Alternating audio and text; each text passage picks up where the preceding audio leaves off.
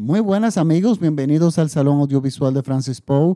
Yo soy Francis Poe y les doy nuevamente la bienvenida a mi espacio, un podcast donde yo hago recomendaciones de películas en plataformas digitales, pero películas cuyos directores abrazan el cine como una expresión de arte.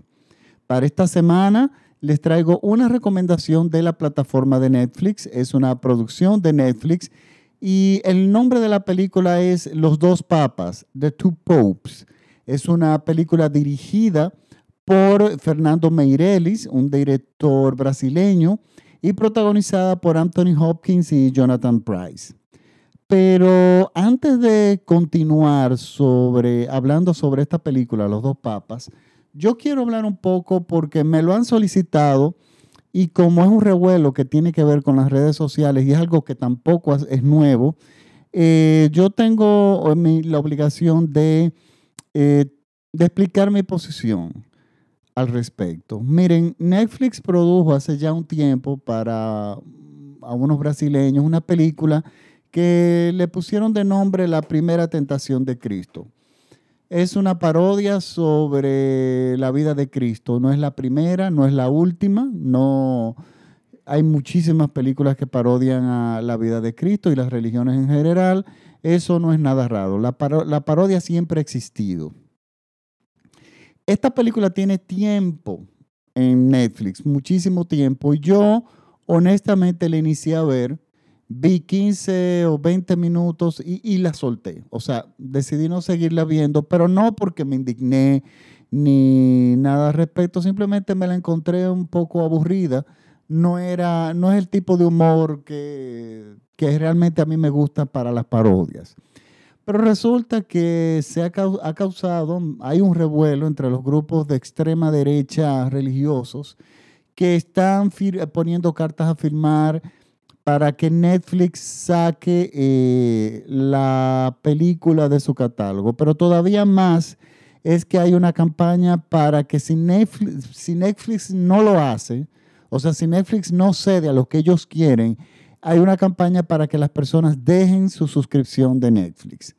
O sea, absoluta manipulación. O tú haces lo que nosotros queremos o nosotros simplemente te arruinamos o tratamos de arruinarte económicamente. Miren, ante todo, eh, ¿qué pasa? Este tipo de campaña lo que causa, y la historia en el cine lo ha demostrado, que cuando los grupos religiosos crean un revuelo alrededor de alguna obra artística, sobre todo cine, el efecto es exactamente lo opuesto. La gente sale en estampida a ver la película porque ellos le dan siempre un tono de morbo al asunto que le llama demasiado la atención a la gente. Y la gente va. Y esto no es nuevo. Si nos remontamos, eh, lo que pasa es que muchos eh, televidentes, son gente muy jóvenes, pero yo voy a hablar un poco de historia dentro de lo que yo, llegué, yo llegué a vivir. Miren, en la década de los 60 o principios de los 70, Adrian Lloyd Webber, un compositor muy conocido de Broadway, compuso la música, un álbum, eh, un álbum proyecto que se llamó Jesucristo Superestrella. Este álbum Luego se convirtió en el show de Broadway Jesucristo Superestrella. Cuando el espectáculo se fue a estrenar, grupos religiosos se opusieron de forma extrema a que un grupo de hippies, como yo le decía en ese momento, eh, tomaran la palabra de Cristo y la degradaran y, la, y cambiaran la palabra de Cristo. Bueno, y empezó un revuelo grandísimo cuando ninguno de ellos primero había escuchado ni siquiera la letra del musical, ni siquiera había visto la puesta en escena.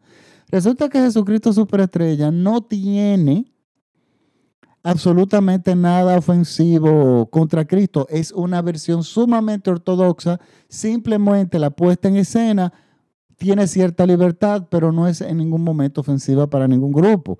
¿Qué pasó? La gente fue en estampida apoyar el musical, a ver el musical y de hecho se convirtió, eh, eh, cruzó al cine de una forma extremadamente rápida cuando el proceso normalmente es de 30 años en que una película brinca, 20 o 30 años en que una película brinca de, de o sea, del escenario de Broadway que se haga la versión cinematográfica, Jesucristo Superestrella para el 74-75 ya estaba en producción la eh, obra cinematográfica porque la música, que es estupenda, se, se, se convirtió en algo extremadamente popular y realmente el empuje que vino a tener Jesucristo Superestrella fue por estos grupos de extrema derecha, que tenemos que aclarar algo. En Estados Unidos eso no tiene peso, porque es un tema de libertad de, creencia y libertad de expresión.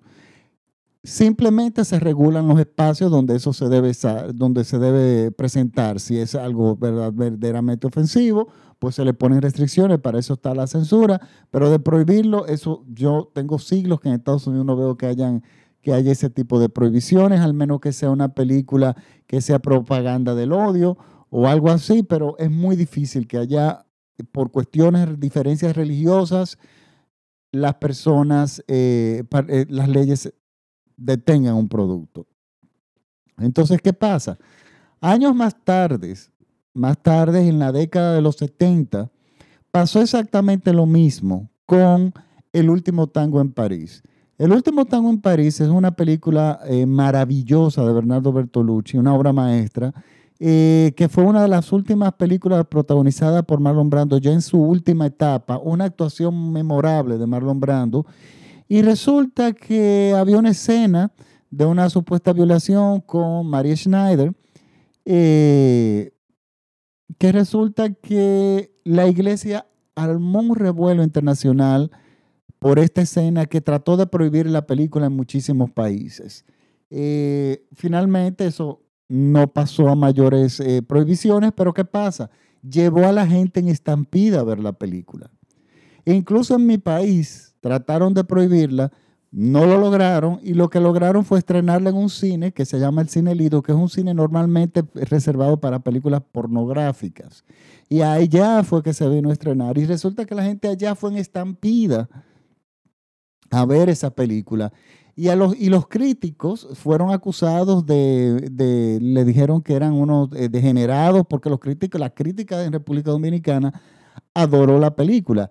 ¿Qué es el último tango en, eh, último tango en París hoy en día? Un clásico imperdible de la historia del cine. O sea, si usted quiere saber de cine, usted es un verdadero cinéfilo, cinéfilo y quiere ver cine de arte, tiene que ver el último tango en París, que no solamente es una película que se volvió a dar y dar y dar y tuvo mucho éxito en los videos, sino es que es una película de una gran profundidad que fue un éxito comercial.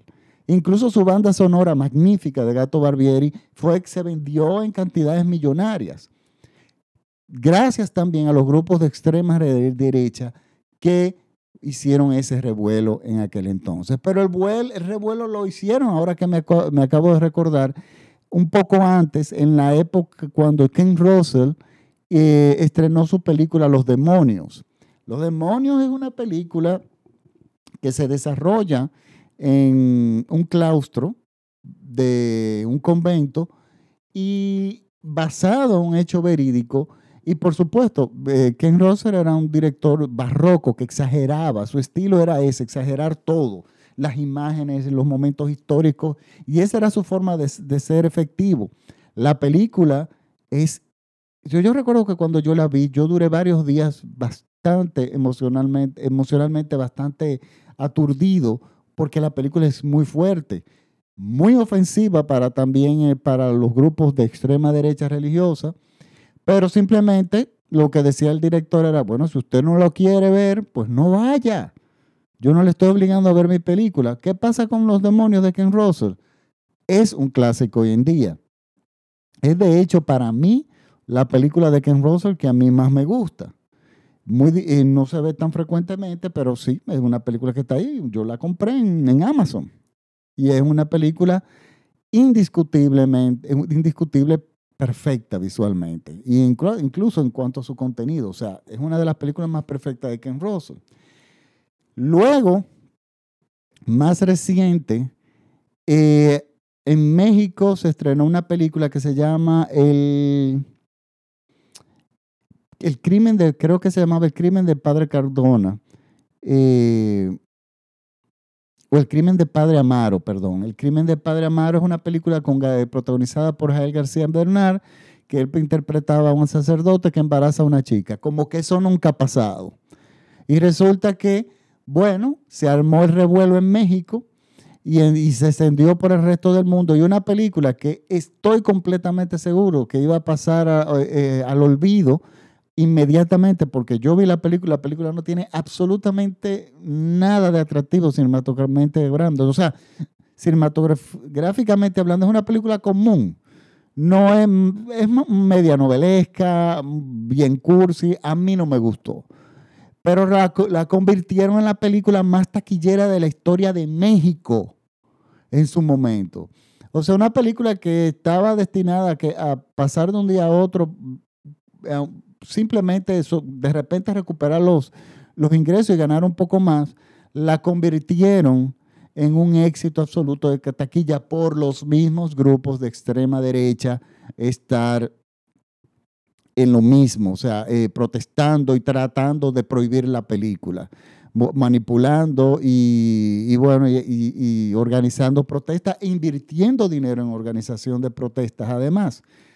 Pero bueno, en los 80 pasó el, caso que a mí me, me tocó de cerca, que fue una película de un director que yo respeto muchísimo y que admiro muchísimo, que está muy vigente hoy en día. De hecho, es el director de la película The Irishman, que está disponible en Netflix, que no se la pierdan, una maravilla. Pero resulta que Martín Scorsese en los años 80 hizo una película que se llamó La Última Tentación de Cristo.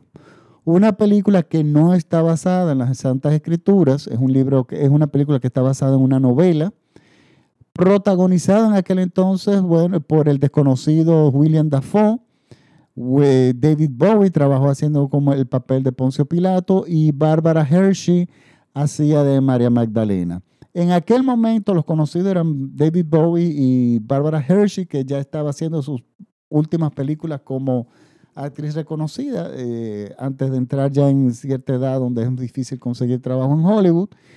Y resulta que se creó un revuelo alrededor de esta película, que resulta que es la película, una producción muy modesta. De hecho, una de las películas con menos presupuesto con la que ha trabajado eh, Martín Scorsese. Y sin embargo, yo quería verla porque Martín Scorsese eh, fue seminarista, sabe de lo que está hablando en materia religiosa y, y me era de mucho interés. Pero resulta que el revuelo fue uno de los revuelos más fuertes. que pasó? Trataron de, creo que lograron prohibirla por la influencia de la Iglesia Católica en algunos países. Y Aquí iba a pasar exactamente lo mismo en, República Dominicana, en mi país, pero ¿qué pasa? La copia llegó en 35 milímetros. Recuerden que era la época en que todavía no habían DVD, no, no había internet. Y resulta que eh, yo estaba, era miembro muy activo en esa época, estoy hablando mediados de los 80, en el Cineclub Lumière. Y recuerdo que el director de ese cineclub, Arturo Rodríguez Fernández, una eminencia en cine, literatura y teatro aquí, eh, nos invitó, nos llamó a cada uno de los miembros, vengan, no les puedo decir qué película es, pero por favor vengan. Y bueno, fuimos todos al cineclub, llenamos la sala, había muchas personas que de hecho no me eran conocidas, y cuando, y vemos que cerramos las puertas con mucho, había mucho hermetismo, y antes de empezar la película, eh, Arturo Rodríguez se levanta y dice, discúlpeme, pero yo no le podía decir cuál era la película que íbamos a ver hoy, porque si lo decía se podía correr la voz y prohibirnos la presentación. Vamos a ver la última tentación de Cristo. Y todo el mundo se quedó, uh, vamos a ver la última tentación, porque solamente eran los periódicos, nada más hablaban, solamente hablaban de esa película. Habían dos o tres personas que me di cuenta que eran religiosos, eh, o vinculados con la iglesia.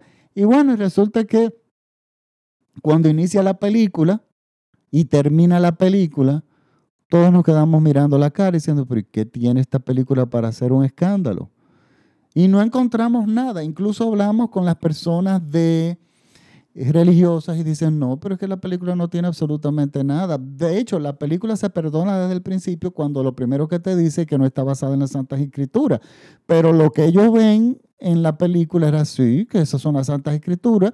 Y hay una escena que es en la última tentación, una de, las de Cristo, en que Cristo tiene una visión de cómo hubiese sido su vida, pero ya él en la cruz, si él no hubiese tomado ese camino y se ve viviendo una vida familiar feliz con hijos, etcétera, etcétera. Pero todo esto es un pensamiento desde la cruz y al final él dice, no, mi destino es otro y su destino es la cruz. Y digo yo, bueno, pero la película no tiene nada de escandaloso. Lo que nos llegamos a la conclusión fue que nadie había visto la película y simplemente se creó un rumor sobre un rumor y la gente decía que la película tenía contenido que nunca lo tuvo, ni nunca fue eh, contemplado eh, filmarse, entonces filmarlo. Y resulta que la película que menos presupuesto tenía Martín Scorsese, o sea, la que le costó menos dinero, fue, ha sido la película que más dinero le ha dejado. La película se convirtió en un éxito absoluto, pero no solamente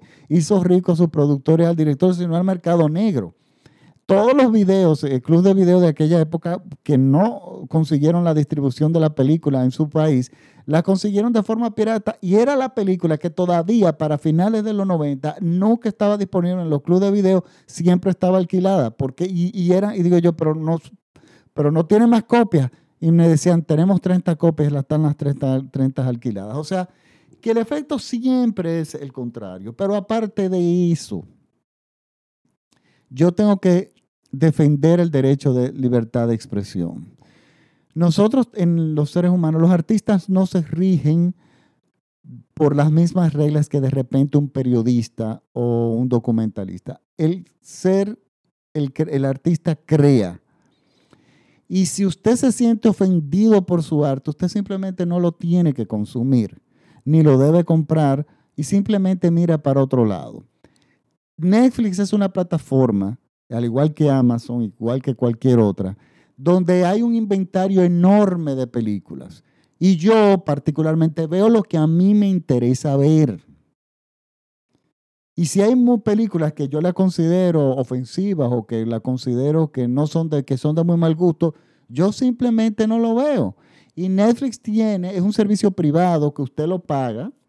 Y Netflix entonces resulta que tiene también herramientas para usted filtrar para que sus hijos no vean ese determinado material. Como que a algún niño le va a interesar ver esa película. Los niños no entienden esas películas. No la van a ver. La ven cinco minutos, no entienden el humor, no entienden nada de lo que ha pasado y se van a ver sus muñequitos. ¿Qué es lo que haría todo niño? O sea que ni siquiera ese es un argumento que se sostiene. Es un servicio privado y usted simplemente mira para otro lado. Ahora, el chantajear a Netflix de que si no la quita van a conseguir cancelaciones masivas Netflix no lo va a hacer.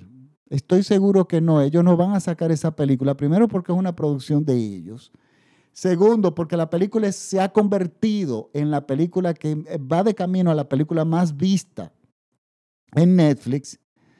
Y ellos saben perfectamente que todas las personas cristianas de, de ultraderecha que decidan cancelar su cuenta de Netflix, inmediatamente se van a inscribir nuevamente si Netflix decide poner una serie sobre la vida de Cristo, porque hay material para todo el mundo. Entonces ahí van a volver a Netflix. Entonces que todo esto es un acto, discúlpeme, pero de absoluta hipocresía, sobre todo cuando nosotros tenemos eh, material que está en el espacio público, que estamos hablando de que usted anda por la calle y oye canciones de, género de reggaetón, de, de género de dembow, que son ofensas a la mujer, a la dignidad humana. O sea, es lo más degradante que usted se puede imaginar. Y no solamente eso, lo veo en los cumpleaños de niños. Y eso es los niños con unos eh, eh, hace, eh, es, un tipo de música que hace gala de la vulgaridad como si fuera una virtud. Y ningún grupo de extrema derecha se ha molestado en marchar en contra de ese contenido en las emisoras públicas o la televisión nacional. Porque en todo caso yo no creo tampoco en la prohibición. Yo sí creo en la regulación. O sea, hay cierto material que no se le debe imponer a uno, que no debe salir al aire, pero que usted tenga el derecho de consumirlo si usted lo desea. Eso yo realmente creo en eso. Entonces, marchan y se organizan, invierten recursos para que Netflix, que es una compañía privada, saque una película que a usted le incomode, pero lo que a usted se le está exponiendo a la luz pública, nadie nunca ha marchado para quejarse de eso. Nadie nunca, ningún grupo extremo, de extrema derecha religiosa ha salido a marchar para que saquen a los curas o a los pastores pederastas o para que se condenen o para la protección o darle apoyo a las víctimas de esos sacerdotes. Nadie, al contrario, salen a apoyarlo. En República Dominicana, hace como una semana, se le dio una condena de 30 años a un sacerdote, director de una, de las escuelas más famosas y prestigiosas de La Vega, por años y años de abusos sexuales a varios niños, pero uno solo fue el que tuvo la voz, el valor de salir a hablar y su madre lo apoyó. Y la comunidad entera se puso en contra de esta mujer y de contra de este niño. Y finalmente las evidencias fueron tan concluyentes que le pegaron 30 años de cárcel al sacerdote. Y para ese niño, a favor de ese niño, nadie nunca ha marchado. Nadie nunca se ha preocupado ni siquiera cuál es su nombre y qué se puede hacer para curar ese día. Ni la iglesia, ni los feligreses, ni absolutamente nadie. Entonces, cuando yo veo este tipo de cosas, que invierten recursos, que se organizan, que ponen cartas a firmar para que saquen de una película que usted tiene la opción de su casa de no verla, a mí eso me deja entender que este mundo está realmente mal. Y yo, lamentablemente, yo usualmente no, no me meto en estos temas así, pero claro, yo soy un amante del cine, yo respeto la libertad de expresión, la apoyo, y me molesta que esta película, que de hecho es mala, porque a mí no me gustó esa película, esté recibiendo toda la atención que ni siquiera la propia película se merece por calidad. Cuando en Netflix y en Prime Video tienen años la vida de Brian, que es una película que pudiera ser más, más ofensiva, pero lamentablemente es más profunda, es un humor mucho más, más complicado y por eso nunca van a marchar. Todo esto es un acto de la más absoluta hipocresía y nadie, usted, si usted no le gusta, yo soy de lo que pienso, si usted no le gusta algo, no lo consuma. Las películas pornográficas están ahí. Siempre han estado ahí. Están a un clic de distancia en Internet. Si usted no le gusta y le considera ofensivas, usted simplemente no la consume. Pero su autocensura, usted no puede exportarla a la vida personal y a la integridad de las otras personas. Ni tampoco chantajear a compañías diciéndole que la van a llevar a la quiebra si no sacan eh, determinado o no material.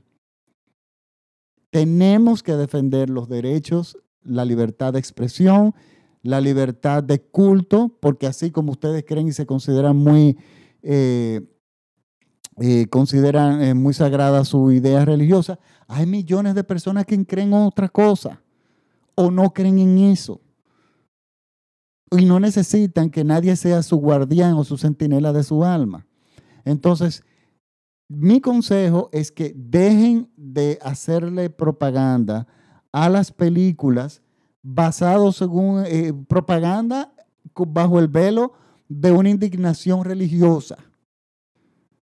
Lamentablemente este tema a mí me ha puesto, me enoja mucho, ya yo hablé en la radio de esto, eh, muchísimas personas han venido a consultarme el asunto y nada, uno simplemente no lo consume. Hay millones de películas que son extremadamente ofensivas a diferentes y distintos grupos que simplemente uno no las consume y uno simplemente no las hace. O sea, no, no, no les da seguimiento. Y es lo que yo les recomiendo a todo el mundo. Si a usted le gusta, no le gusta ese tipo de cine y usted es una persona muy íntegra de forma religiosa, que usted se ofende por ese tipo de cosas, simplemente usted no consume ese material y no sigue a los directores y actores que de repente apoyan ese tipo de proyectos. Es tan sencillo como eso. Pero es bueno que la película de esta semana, que se llama Los dos papas, eh, sea mi recomendación de esta semana. ¿Por qué? Porque a mí se me puede tildar de una persona que de repente no soy particularmente religioso, o sea, yo no soy una persona que creo en ninguna iglesia como institución. Para mí eso no, yo no soy un tipo de persona que, se siente cómodo en ninguno de esos ambientes, ni en la católica, ni en la cristiana, ni en nada. Eh, cuando voy a las iglesias porque hay conciertos espectaculares, porque tengo que reconocer que las iglesias tienen música maravillosa, sobre todo del barroco, del periodo barroco, aquellas obras de Bach son espectaculares. Y resulta que eso a mí no me impide yo realmente adorar y, y películas que toquen temas bíblicos. La Biblia está llena de historias magníficas para el cine, que se pueden contar en el cine de formas espectacular y de hecho que son clásicos. Los Diez Mandamientos son, eh, es una de las películas que a mí más me gusta de Cecil de Mil. Es una producción impresionante y más ahora que está restaurada. Aquello es impecable, pero es una película muy por la reglita, como decimos. O sea, es una película que no busca controversia de ningún tipo ni una visión diferente. Cuenta la historia tal como está ahí. Y es una película que a mí me gusta.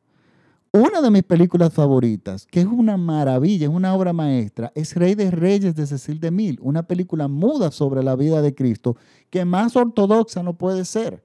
Una, película sumamente correcta o conservadora en el en, cuanto a creencias religiosas, creencias cristianas que cuenta la historia de Cristo. Pero sin embargo, Cecil de Mil cuenta, eh, es una película muda que cuenta la vida de Cristo. Cristo dando, eh, eh, hablándole, a la, hablándole a los pobres, muda la película, pero él visualmente logra transmitir todo lo que el personaje de Jesús quiere transmitir y lo hace de una forma maravillosa. Y esa escena del final de la crucifixión es aquello es impresionante. Yo le invito que vean la, versión restaurada de Criterion. Si la pueden comprar en DVD, que es donde, o en Blu-ray, que es en lo que está apareciendo, no la vean en YouTube. La versión que está en YouTube es, es, antes de ser restaurada y está muy degradada.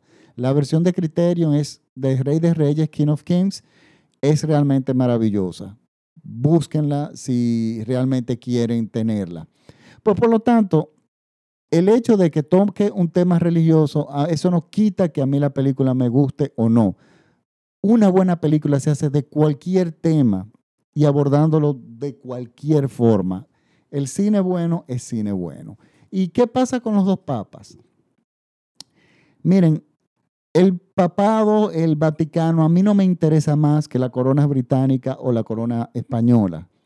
Son personas que uno sabe que están ahí, son instituciones que existen, que hay que darle seguimiento porque tienen un impacto social y un impacto político. Y uno no puede vivir a espaldas de lo que está pasando en el mundo.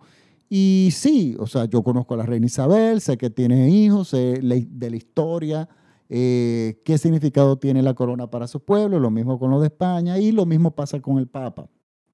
Es una persona, una figura sumamente importante política, socialmente y para los cristianos, eh, cristianos católicos. Resulta que, ¿qué trata esta película? Esta es una película que trata sobre Francisco, el cardenal Francisco, hoy es el Papa Francisco, pero en el momento de la película era todavía cardenal, que se dirige a el Vaticano para entregarle una carta al Papa Benedicto en ese momento, interpretado por Anthony Hopkins. Y resulta que este director, que es brasileño, junta a estos dos actores, que son ingleses, magníficos cada uno en sus actuaciones y en sus personajes, y logra entregarnos una película que es emotiva, interesantísima y muy humana dentro de, lo, de la historia que cuenta. Francisco llega a Roma, al Vaticano, perdón, con una carta de renuncia. O sea, Francisco está, estos dos papas, bueno, estas dos personas, el cardenal Francisco y el Papa Benedicto, los personajes, están ambos en una crisis personal, silente, íntima, muy, muy, muy dentro, muy impecta de ellos. O sea, cada uno tiene su, una crisis en ese momento. Y estas dos personas que pertenecen a una misma institución, que más diferentes nos pueden ser, porque las visiones del cristianismo de, de Francisco y la de Benedicto eran totalmente opuestas. Francisco veía la iglesia, tenía entendido y estaba convencido de que la iglesia necesitaba empezar un proceso de reforma y Benedicto era todo lo contrario. Y resulta que estas dos personas en una crisis personal pertenecían, que pertenecen a una misma institución, resulta que además que tienen visiones opuestas absolutamente todo, encuentran un terreno, buscan cada uno de su parte un terreno neutro donde ellos se puedan comunicar. Francisco quiere renunciar de la iglesia porque él considera que ya él puede ayudar más a, su, a, a, los pobres y a los necesitados fuera de la iglesia que dentro de la iglesia. Y Benedicto al mismo tiempo se niega o evade su renuncia.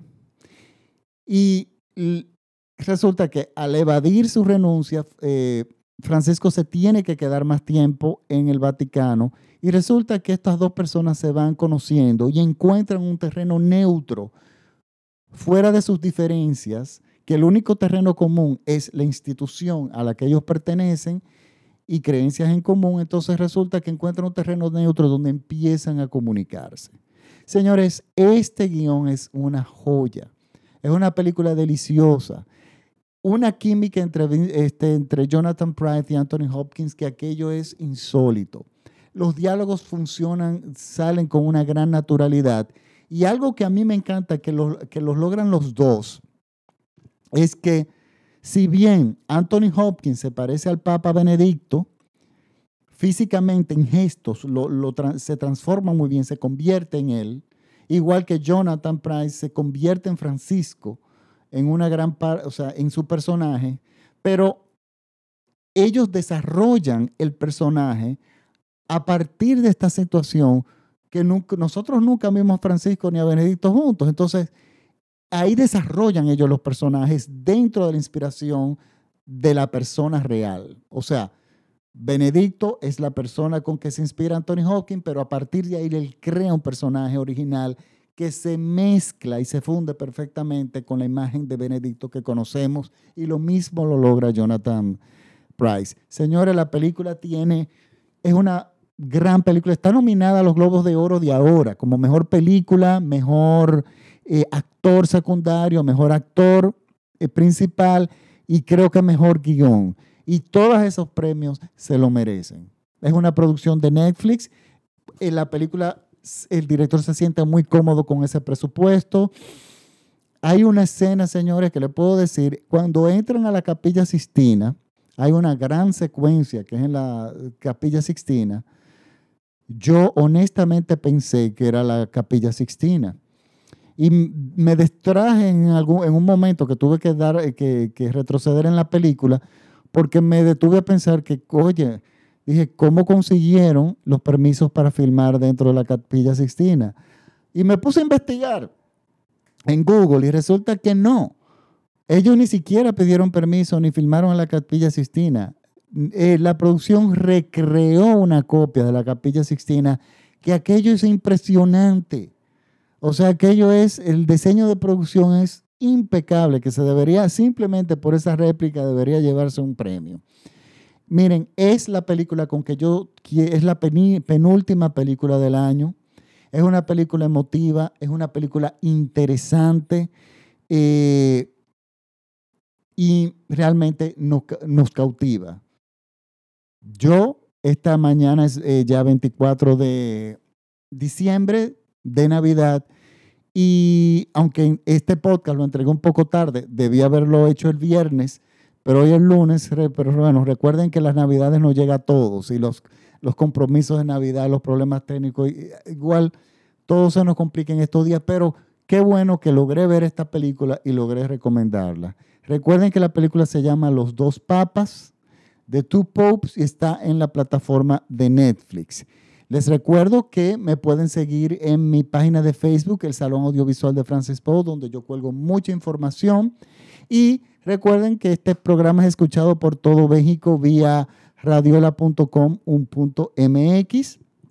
Por lo tanto, tanto a mis, mis eh, seguidores en México, mis amigos de Radiola, mis eh, seguidores en Argentina, en el Reino Unido, en Estados Unidos, en Richmond, Virginia, en, España, en Malasia. Bueno, este programa se escucha en muchos lugares del mundo y yo, el Salón Audiovisual de Francis Poe, les desea una feliz Navidad y realmente un próspero año nuevo de mucho buen, de muy buen cine.